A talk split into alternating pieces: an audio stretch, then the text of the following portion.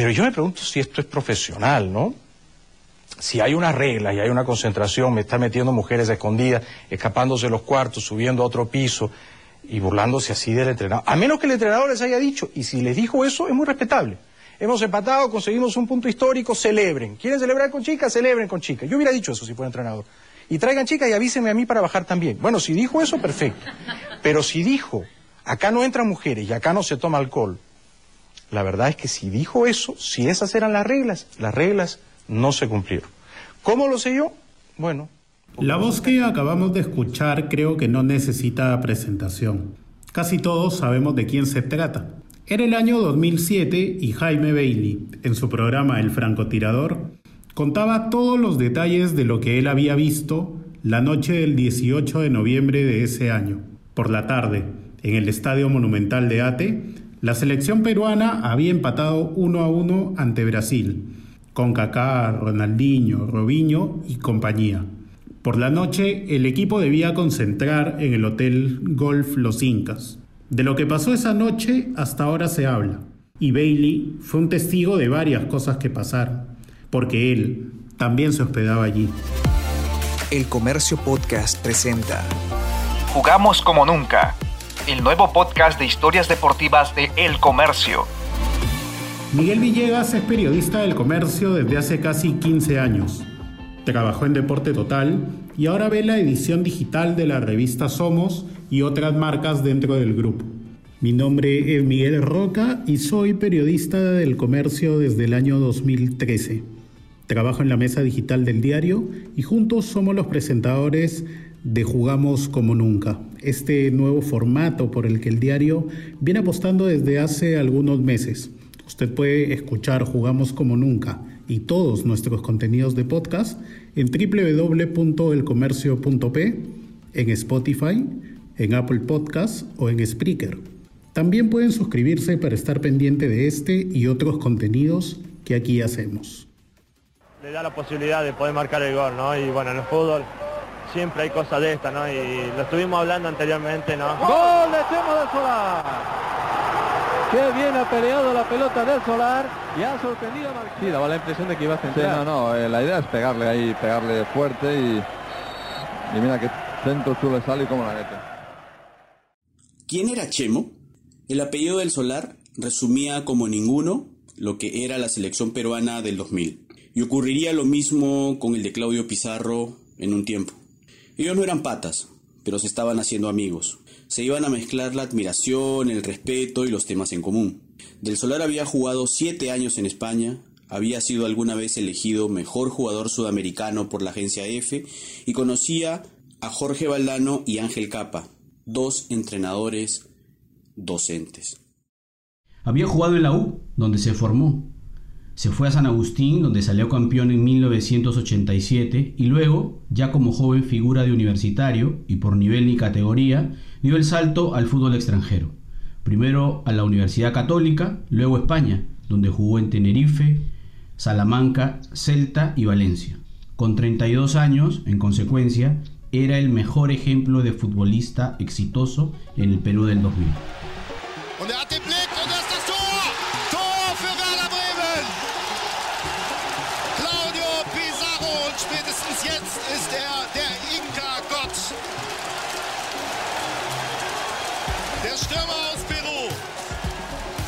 Der Inka Gott.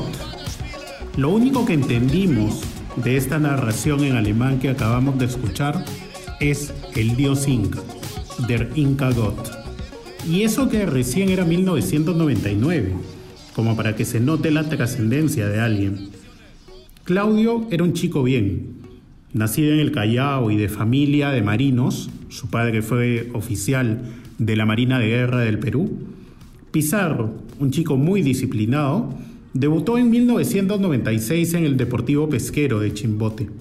Llegó a Alianza Lima en 1998 y lo demás es historia conocida. Werder Bremen, Bayern Múnich, pasos fugaces por Chelsea y Colonia, pero dos equipos, Bremen y Bayern, en los que se convirtió en leyenda. Claudio es el segundo protagonista de nuestra historia. Con el 5, Juan Pajuelo. Número 4, Tercio Olivares. La volante peruana con el 8, Juan José Mayo Legario. Número 20, José Guillermo del Solar. Con el 7, el capitán Roberto Solano. Número 10, Roberto Palacios. Delantera blanquirroja. Número 9, Claudio Pizarro. Con el número 15, Israel Zúñiga. Director técnico, Juan Carlos Oblitas. El equipo Francisco, Francisco Maturana. 29 de marzo del 2000. Uno escucha los apellidos, la narración y las voces y automáticamente se transporta a ese partido. Perfecto. Cobrando tiro libre Perú, Roberto El Chorrillero Palacio. Aquí prepara el disparo, Palacio, pégale.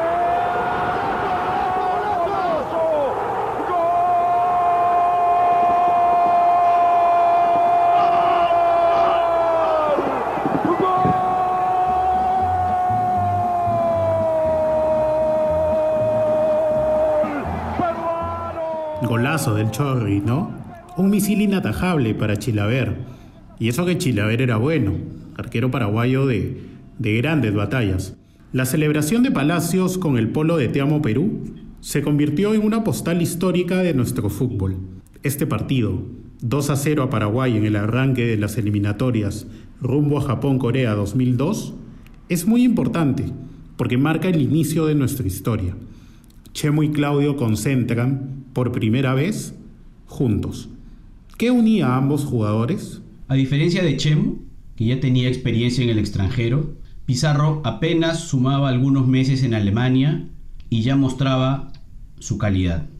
Era titular en Bremen, con presencia en 39 partidos y 15 goles. Al final de su primera temporada, Claudio Pizarro fue elegido dentro del once ideal de la Bundesliga. La vida europea que Pizarro recién vivía, del solar ya la había caminado. En esas concentraciones con la selección de Pacho Maturana, saltó entonces una relación, primero, y luego una afición excéntrica de coleccionistas, de gente con dinero, comprar caballos.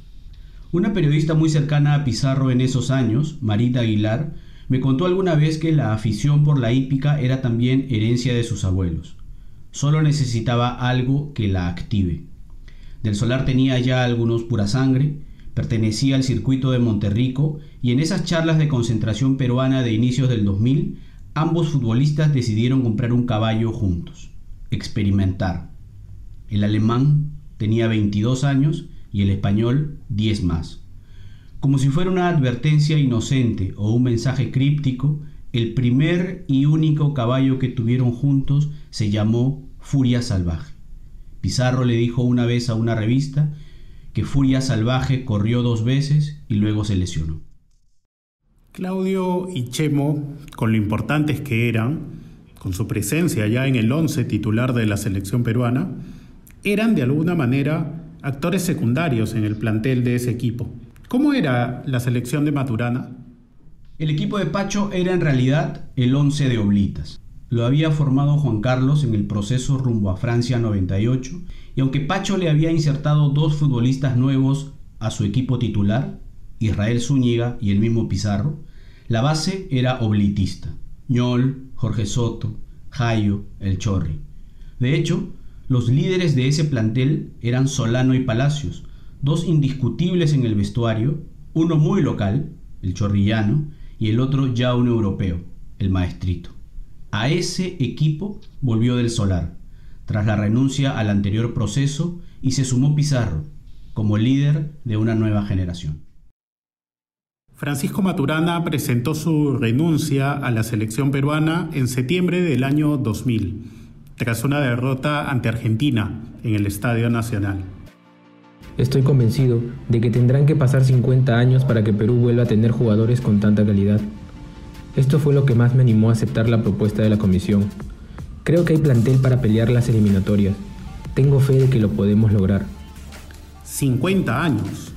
Uf. Quizá Chemo voló un poco, o pecó de optimista. Aunque si uno miraba la nómina de Perú por esos años, Pizarro acababa de llegar al Chelsea. Farfán era la figura del PSV holandés. Paolo la rompía en el Hamburgo y Vargas destacaba, y mucho, en el Catania de Italia, mientras que Acasiete era referente de la Almería. Uno mira esos equipos y quizás nos considere más importantes que los equipos en los que hoy están nuestras figuras, ¿no? Igual la frase terminó condenando a Chemo y varios medios aprovechaban para recordársela y restregársela de cuanto en cuanto. ¿Por qué Del Solar se convirtió en entrenador de la selección adulta de Perú? La historia es así. Chemo se había retirado del fútbol en 2002. Una vez me dijo que pudo continuar su carrera, pero que estaba muy vinculado a la U y era momento del final. Lo llamó entonces Peñarol, Barcelona de Guayaquil, Racing de Argentina. Tres años después, empezó su carrera como técnico profesional en Colón, en dupla con Juan Antonio Pizzi. Allá llevó a Juan Manuel Vargas y Juan Cominges como refuerzos. La experiencia se cortó pronto, pero tuvo revancha. Volvió a Lima a los meses para tomar la decisión más polémica, aceptar la propuesta de dirigir Sporting Cristal. ¿Sabes qué, Miguel? Me contó una tarde en el Monumental. A mí no me llamó la U para dirigir, me llamó Cristal. Quizás si me llamaba antes universitario era otra la historia, no sé. Dos años después, en 2007, y con un título nacional con los Celestes, la Federación Peruana de Fútbol despidió a Julio César Uribe y contrató a Chemo. Del Solar estaba en Chile, donde entrenaba a la Católica y era, junto con Juan Reynoso, los técnicos jóvenes de mayor proyección. Chemo ha dicho que se equivocó en aceptar. Si yo compruebo que un jugador, lo digo así claramente y no tengo ningún temor en decirlo, si yo compruebo que un jugador se ha escapado de la concentración, se llame Claudio Pizarro, se llame Pablo Guerrero, se llame Guillermo Marján, mientras yo sea entrenador de la selección nacional, no viene más. O sea, así claro lo digo. Se llame como se llame. Y si me quieren echar a mí porque no lo convoco, pues me voy a mi casa y se acabó. Lo que acabamos de escuchar es una frase premonitoria, casi. No apocalíptica. Pero lo que dijo Chemo del Solar en su presentación como entrenador de Perú lo terminó marcando hasta el fin de su periodo. No importaba el nombre del jugador, ni la trayectoria.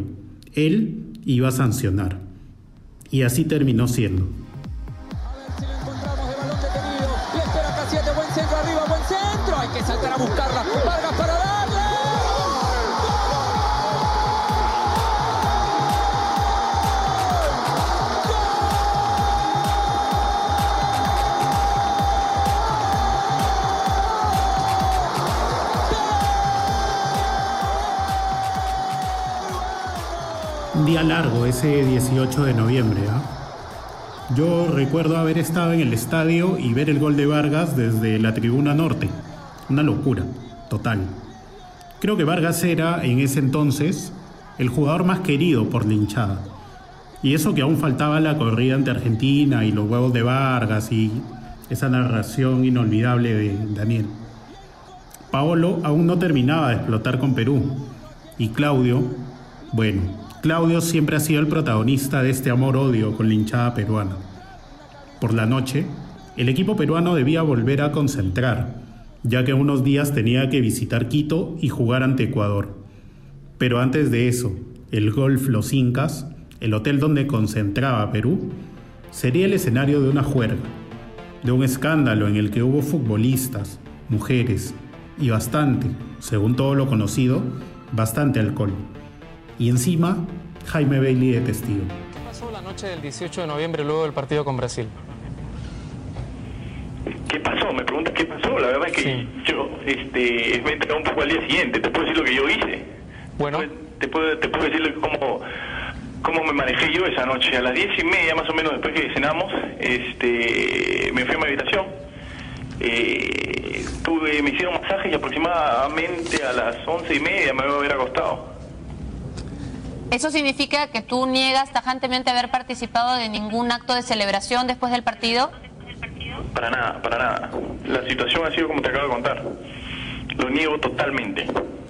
Las personas, las otras personas que han sido sancionadas, ¿tú no tienes ninguna eh, prueba, ninguna referencia respecto a que ellas sí hayan participado de algún tipo de celebración? No, para nada. Sencillamente lo que tú sostienes es que te acostaste y te dormiste. Así es. 12 de diciembre del 2007. Había pasado casi un mes del escándalo El Golf Los Incas. La noche del empate 1-1 con Brasil en el Monumental.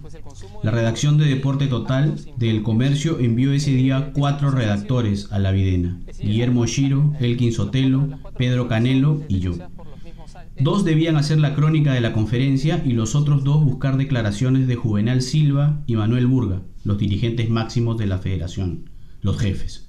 Confirmar si era verdad, por ejemplo, que iban a quitar los paneles publicitarios de Jefferson Farfán en la Videna. Saber si Pizarro había hecho ya su descargo vía telefónica.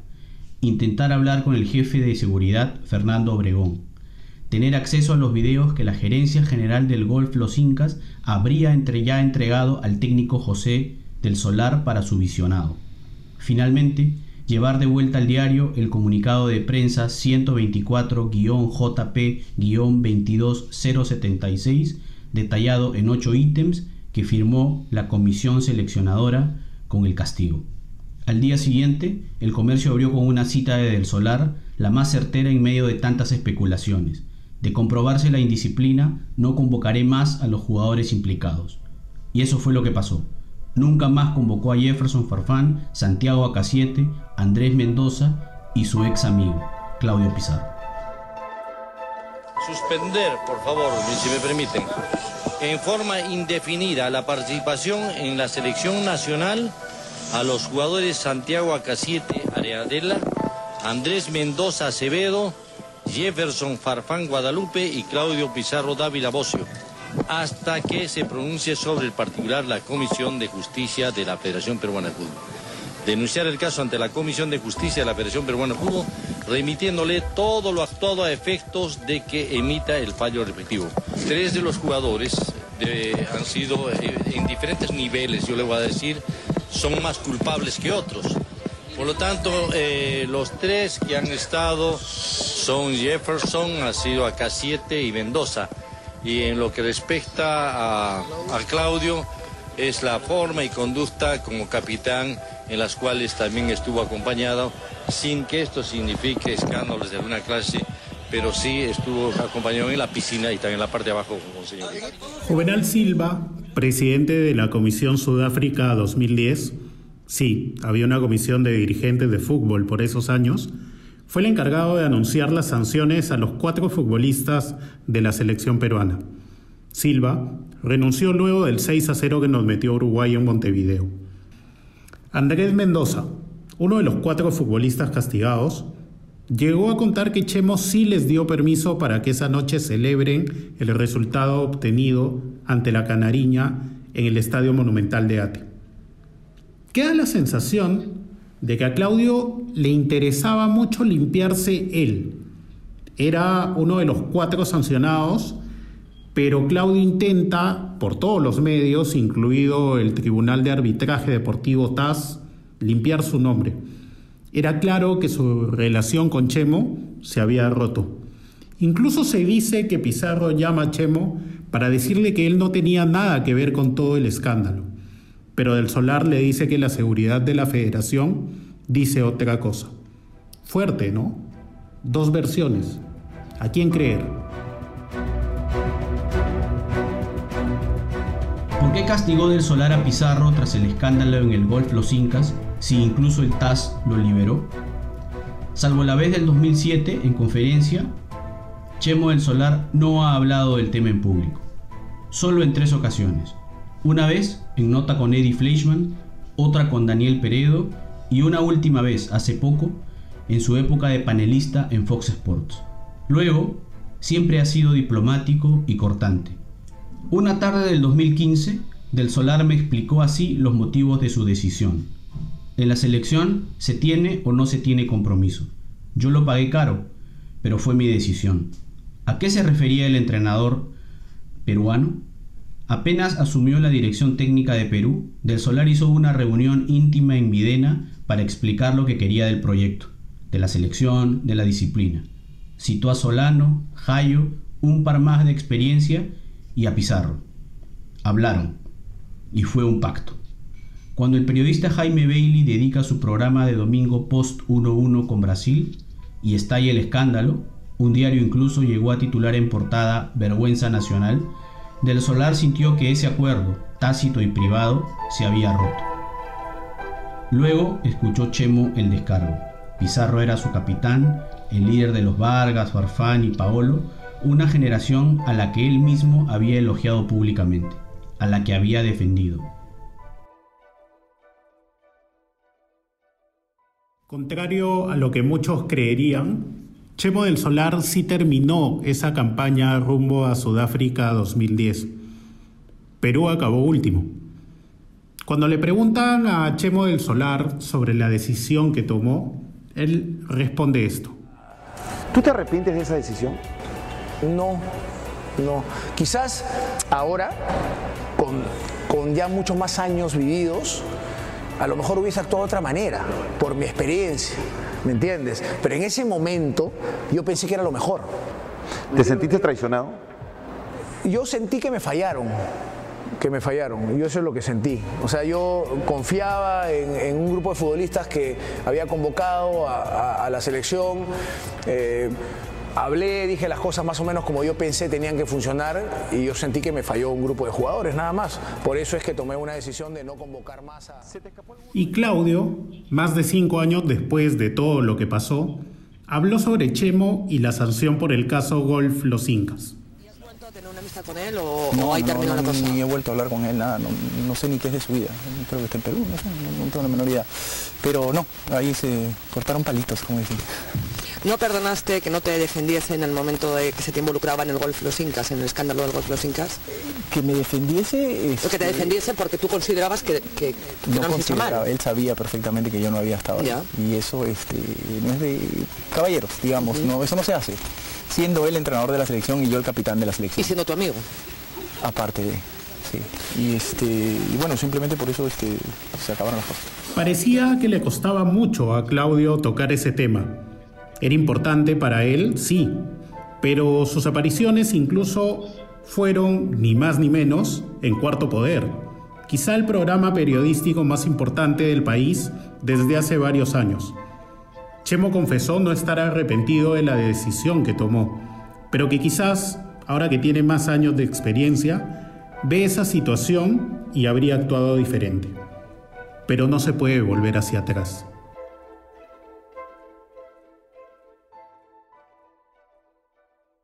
Trece años después, la historia está escrita. Perú fue último en esa eliminatoria y le costó un tiempo más aún reconstruirse y clasificar al Mundial de Rusia.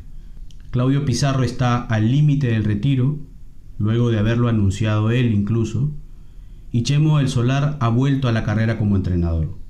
Ya son grandes. Es muy difícil imaginar siquiera una conversación cercana entre Pizarro y el Solar. Todas las personas con las que he hablado sobre el tema coinciden en que cada uno por su lado debe tener una posición distinta hoy de lo que pasó en 2007. Esta primera edición de Jugamos como nunca ha sido posible gracias a la colaboración del francotirador de Latina, Cuarto Poder de América Televisión, a presión de Peter Arevalo, transmisiones en vivo de Cable Mágico Deportes, Panamericana Televisión, América Televisión y ATV. Jugamos como nunca es el nuevo podcast producido por El Comercio, conducido por Miguel Villegas y Miguel Roca, bajo la supervisión de Cristian Saure y Aurelio Arevalo. La coordinación y edición de Soine Díaz y Josema Romero y la difusión de Celeste Pérez. Esto fue El Comercio Podcast.